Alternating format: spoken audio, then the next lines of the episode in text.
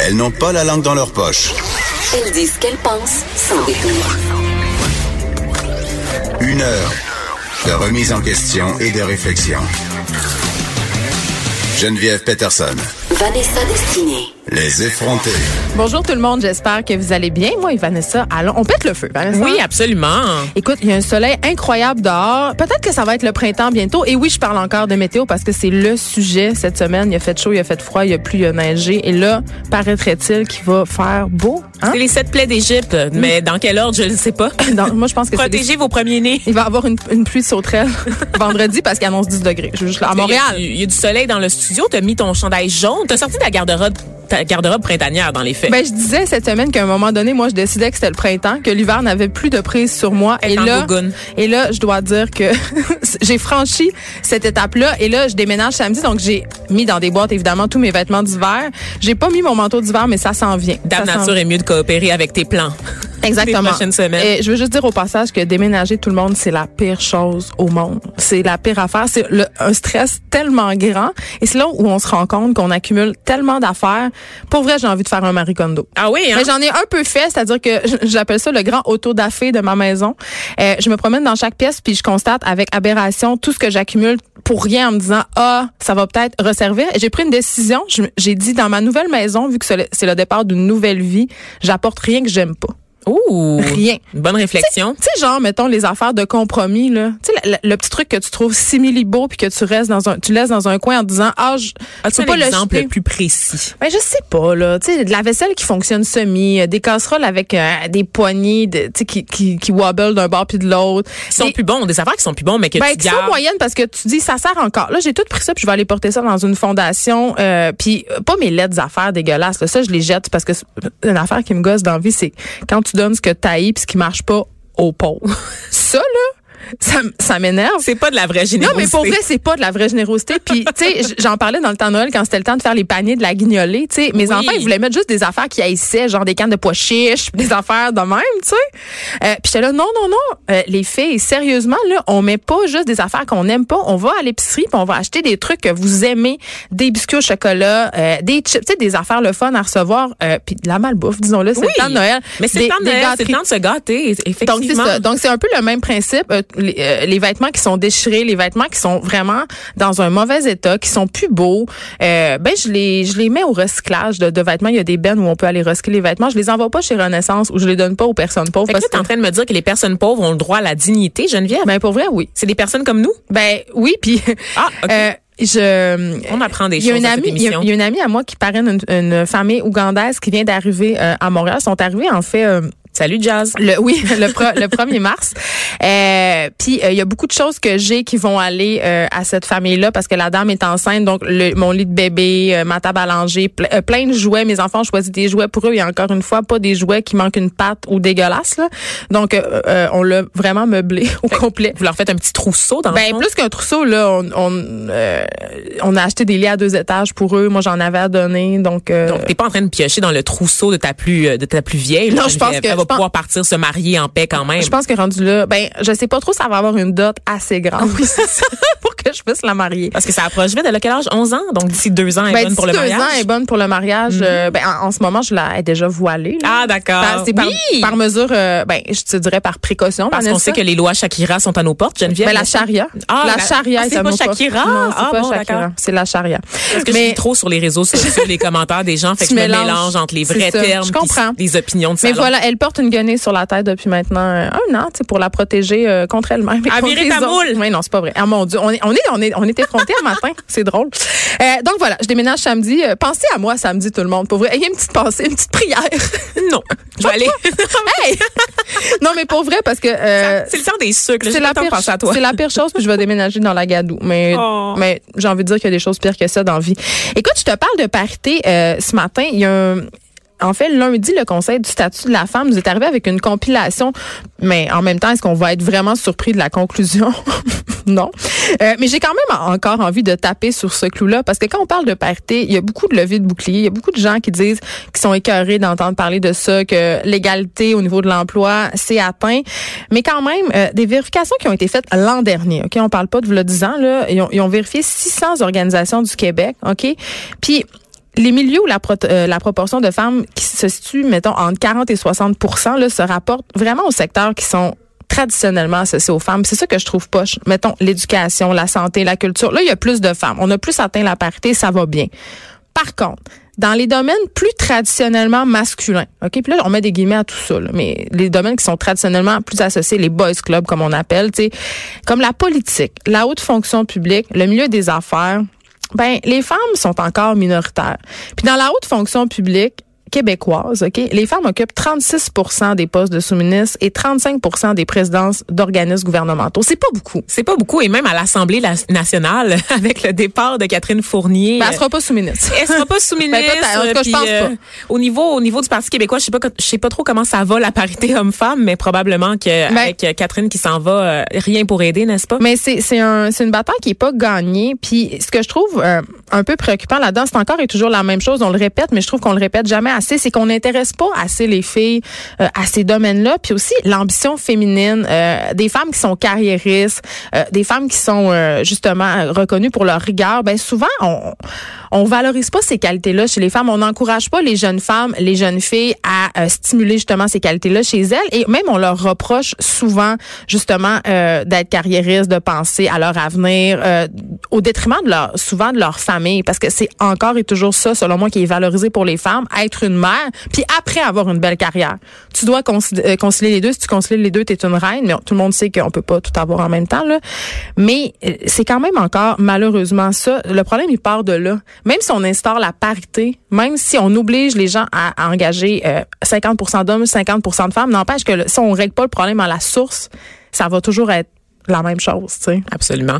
Et d'un autre côté, je vais le prendre de l'autre côté. Moi, j'aimerais qu'on intéresse aussi les gars à des métiers qui sont traditionnellement féminins. Complètement. Parce que tu parlais des, de l'éducation, de la santé, de la culture qui sont dominés par les femmes. Mm. C'est parce que les hommes, on les encourage pas. Exactement. Donc, on les encourage pas à prendre ces, ces métiers-là. il y a même des gars qui sont gênés de dire qu'ils veulent aller, par exemple, en soins infirmiers. Bien sûr. Ou qui veulent aller dans le monde de l'éducation. Puis je vais aller plus loin que ça avec un peu notre hystérie collective concernant euh, la pédophilie puis les agressions sexuelles. Ça fait ben il y a beaucoup de gars, oui c'est ça, ça fait louche. On se dit, même moi la première, moi mon fils ça fait garder dans une garderie en milieu familial, ok, et euh, c'est chez une madame d'un certain âge, elle, Ginette, et son mari Jean qui est à la retraite passe la journée là. Et mon premier réflexe quand je l'ai vu dans le cadre de porte, ça a été non.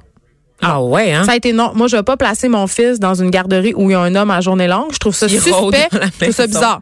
Mais alors que c'est pas, tu sais, c'est chez lui. C'est dans ma tête, exactement. Mais quand même, on est quand même dans cette espèce de culture de la suspicion-là. Puis quand on voit un homme au service de garde ou un homme professeur qui est pas un prof d'éducation physique, parce que ça, c'est l'exception, hein?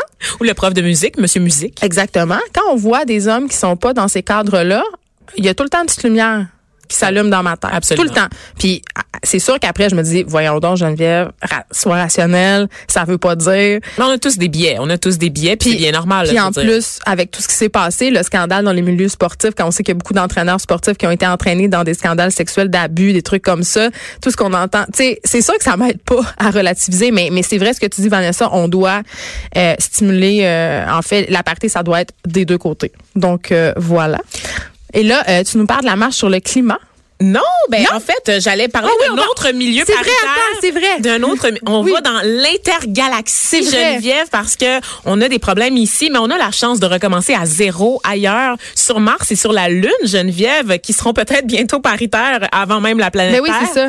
Parce que euh, la NASA en fait nous informait que euh, les femmes seraient probablement les prochaines à marcher sur la lune et sur Mars.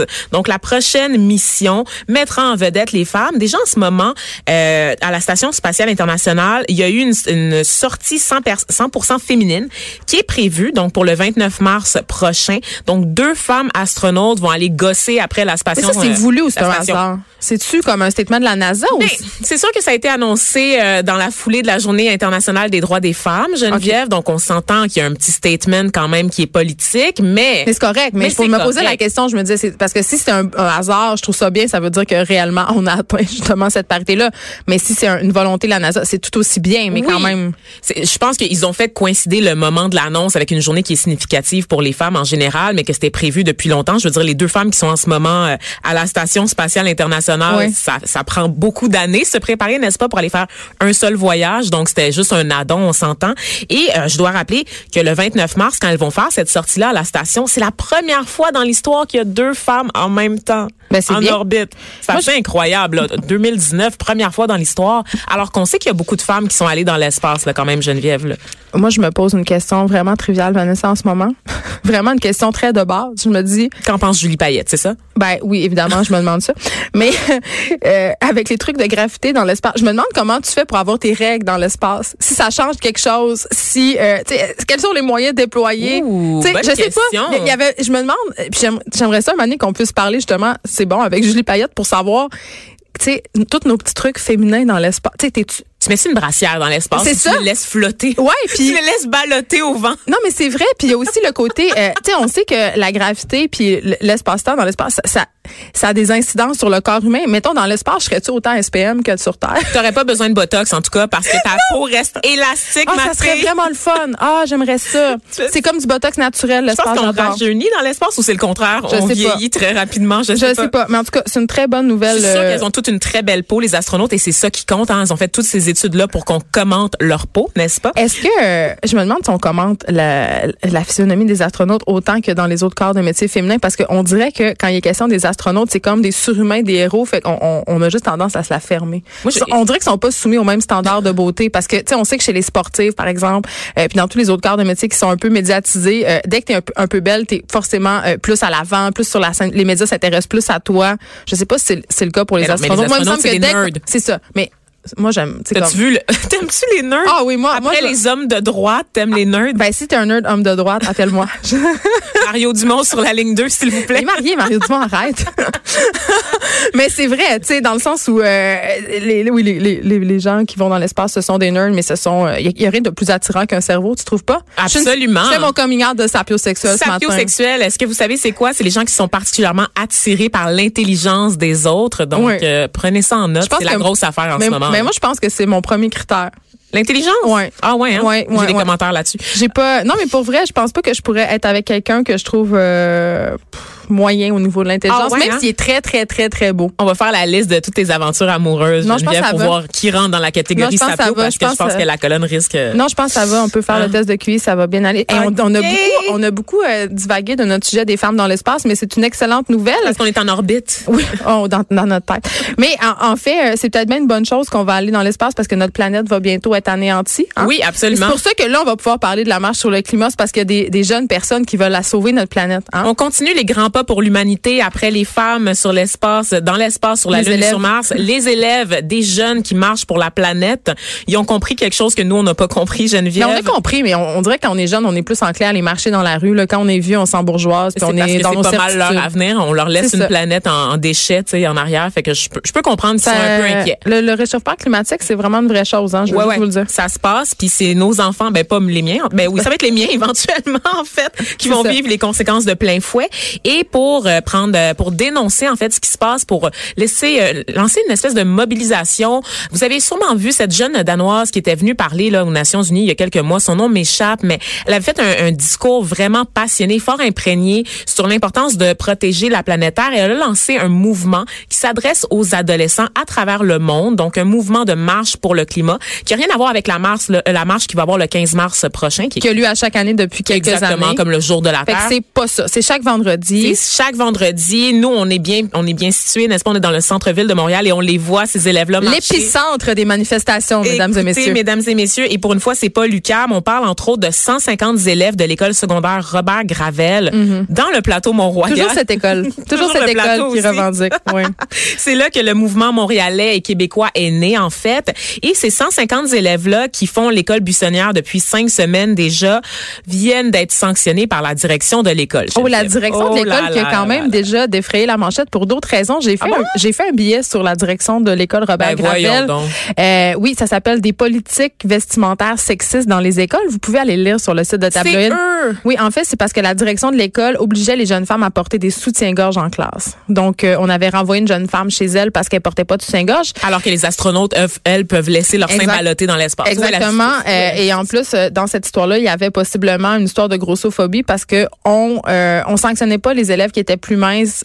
en fait, c'était moins évident pour l'œil qu'elles n'avaient pas de soutien-gorge. Donc, celle-là n'était pas inquiétée.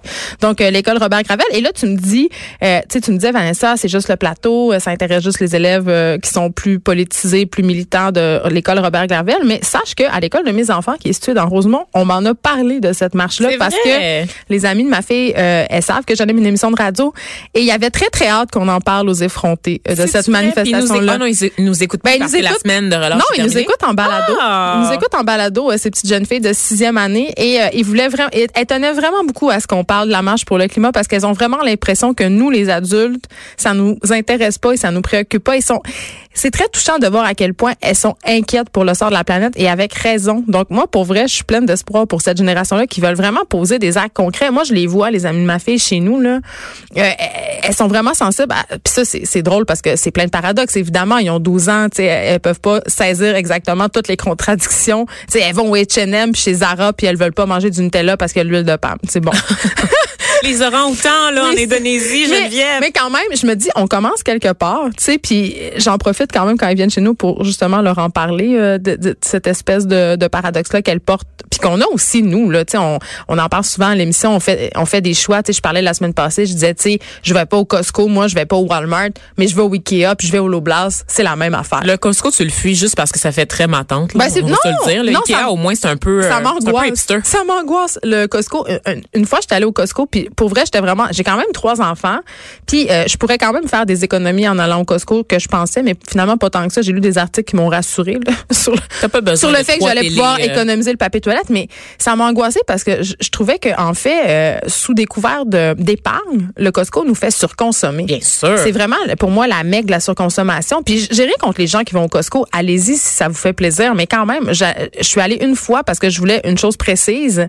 puis j'ai fait faire ma carte, puis j'ai laissé mon panier en plein milieu, puis je suis sortie parce que je faisais une simili crise d'angoisse. J'étais pas bien parce que euh, je, me rappelle plus. C'était à la fin de l'été, puis il y avait euh, les, décorations de Noël étaient déjà là, les habits de neige. Puis je voyais les gens remplir leur panier euh, avec des guirlandes puis tout ça. Puis des bijoux, des télés, plein je, je me rappelle, je me suis arrêtée en plein milieu d'une rangée, puis je me suis dit pourquoi je suis ici? pourquoi je suis ici? Ça sera pas ça, ma vie. Non, mais, Ciao, bye. Mais, puis, depuis ce temps-là, tu sais, on fait des choix, puis on a tous nos paradoxes, puis celui-là, euh, ça me dérange pas, je le revendique. Euh, je vais pas au Costco, je vais pas au Walmart parce que j'aime pas ça. Si j'aimais ça, j'irais on s'entend-tu? J'y vais au Ikea. Puis le Ikea, c'est une entreprise qui exploite, euh, qui fabrique des meubles à rabais avec plein de COV euh, hyper cancérigènes. Je veux dire, Ikea, c'est pas... plein de meubles dont on n'a pas besoin parce qu'à chaque année, il y a de nouveaux items. c'est ben, vraiment de la surproduction. Mais, mais ça aucun ils font, sens, des ils font des collections, ils font des cossins, ils font toutes sortes de choses. Il y a un coût, hein, pour que ce soit aussi cheap que ça, il y a un coût. ben, il y a un coût humain puis un coût environnemental. Et je veux juste vous dire au passage que, tu sais, toutes ces belles petites plantes artificielles qu'Ikea vend, puis qui sont très, très à la mode en ce moment. Là. En ce moment, c'est à la mode les, les, faux cactus, les fausses plantes grasses qui sont très, très bien faites au Ikea, ben ça, c'est fait avec du pétrole, les amis. Donc, ça pollue la planète d'une façon absolument incroyable. On peut plus rien meubler. Mais je reviens, Vanessa, je reviens avec mon affaire euh, de tantôt. Tu sais, euh, se débarrasser des choses, euh, aller les porter, acheter moins, avoir des affaires qu'on aime, acheter mieux. Tu sais, au lieu de faire le compromis, moi, ça m'est arrivé souvent d'acheter la chose moins chère en me disant, ben, je vais prendre ça, c'est un bon compromis. Fait que là, puis la chose que j'achète, dans le fond, parce qu'elle est pas chère, je l'aime un peu moins. Fait que là, j'ai plus tendance à me racheter des affaires pour compenser. Tandis que si je me payais au départ la chose de qualité que j'aime, ben, je consommerais moins. Mais c'est un peu un passage obligé, je veux dire. Ben oui. Quand tu es étudiant, par exemple, puis tu dois meubler un appartement, là, tu sors de cette île, tu, tu, vas étudier à l'UQAM. Est-ce que tu te rappelles la première fois, parce que quand tu es étudiant, au début, tu as des meubles donnés que tu prends dans le sol de l'église, mais à un moment donné, tu un étudiant qui a une job d'été ou whatever, et là, tu vas au Ikea, tu te sens vraiment un adulte. là, tu te sens là, dans, comme dans un magazine de design. Tu peux toi-même acheter tes propres brioches. c'est ça. Puis quand, quand tu as une promotion, tu vas chez Structure. c'est vraiment ça. Il y a des belles affaires chez Structube. Ben, je viens d'acheter une table de cuisine et six chaises. Je pensais pas qu'ils faisaient encore des meubles. Ça faisait dix ans que j'avais rien acheté là. Le sort de la planète est entre tes mains, Geneviève Peterson. Avais-tu vraiment besoin de cette table-là? J'avais vraiment besoin de cette table-là. J'avais littéralement pas de table où m'asseoir. Tu sais qu'on n'a jamais conclu euh, ce qui se passe avec nos 150 élèves qui marchent pour le ben, climat. Ils marchent le vendredi pour le climat, je non, pense non. l'a dit. Ils ont été sanctionnés, Geneviève. Ah oui, c'est vrai. ton avis en tant que parent qui, qui trouve ça super, qui est admiratif devant cette initiative est partagé par la majorité des parents, ben mais la direction s'y oppose parce que veut veut pas, il y a ben, quand même des normes. c'est mal. Ben, c'est pas juste mal, c'est parce qu'à un moment donné, il y a un programme à enseigner, Geneviève, puis manquer euh, je manquais jusqu'à 5 Robert Gravel, c'est une école de théâtre. Il, il reste 16 vendredis d'ici la fin de l'année scolaire. On s'entend que ceux qui font l'école buissonnaire sont quatrième, cinquième secondaire. Mm. Donc, tous les examens qui comptent, ça va fucker leur vie. Donc, non seulement ils n'auront plus de planète, ils n'auront plus de diplôme. OK, c'est fini pour eux. Écoute, c'est des enfants, des petits-enfants privilégiés qui vont Robert Gravel. tout le monde a une bonne moyenne. Ben, c'est vrai. C'est juste parce que c'est sur le plateau Mont-Royal que tu dis ça. Ben, qui envoie son enfant dans une école de théâtre ce n'est des familles privilégiées? Une école de théâtre? Ben oui, Robert Gravel, c'est un programme de théâtre. Comment ça se fait qu'ils doivent porter des brassières de bord? Il me semblait que les gens qui étaient en théâtre, c'était free for all. Ben, je pense que la direction est peut-être pas une personne de théâtre. Je sais pas, parce que c'est vrai qu'en théâtre, les gens sont ouverts mais euh, écoute, moi, pour avoir travaillé avec beaucoup, beaucoup d'élèves de Robert Gravel pendant un an, pendant que je faisais la, pièce de théâtre La déesse des mouches à feu, les, les actrices de ma pièce, c'était majoritairement euh, des petites filles issues de cette école-là. Écoute, c'est des, des filles qui sont hyper politisées, euh, qui sont tout le temps en train de revendiquer. Donc, on les salue, ces élèves de Robert Gravel, et chou à leur direction, encore une fois. hey, on termine brièvement. J'ai vu passer une affaire, Vanessa. Il nous reste pas beaucoup de temps, mais j'avais quand même envie d'en parler. Est-ce que tu savais euh, qu'il y avait du tourisme criminel? Ben, du tourisme sexuel, par exemple? Non, non, du non. tourisme de drogue, oui. Mais c'est-à-dire, tu, euh, tu, veux dire, toi, tu fais allusion aux gens qui vont dans d'autres pays pour profiter euh, de la prostitution ou pour consommer. Ça, faire des actes illégaux. Mais moi, je te parle des gens qui viennent chez nous, oh, chez nous, dans notre pays, pour nous voler dans nos maisons. Par la colle?